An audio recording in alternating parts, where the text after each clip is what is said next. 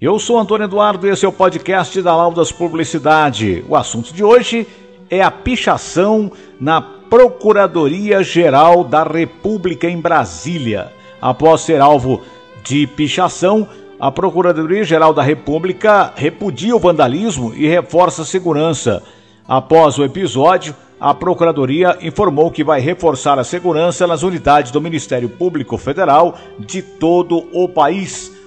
Um painel colocado no edifício sede da Procuradoria-Geral da República em Brasília, foi alvo de pichação, onde se lia Procuradoria-Geral da República, foi escrito do Bolsonaro em cima da República, para que se leia Procuradoria-Geral do Bolsonaro. Após o episódio, a Procuradoria informou que vai então reforçar a segurança. O ato de vandalismo ocorre em meio às críticas da atuação do Procurador-Geral da República, Augusto Aras, alvo de crescente pressão interna no Ministério Público Federal e de setores da oposição por, na visão deles, na visão deles, agir alinhado aos interesses do presidente Jair Bolsonaro.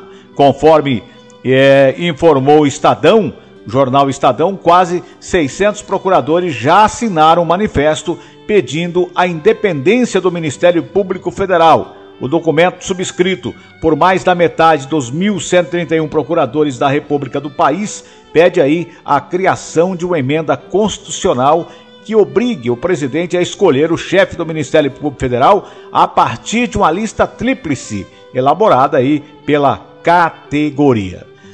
Foi mais um podcast da Laudas Publicidade. Eu sou Antônio Eduardo.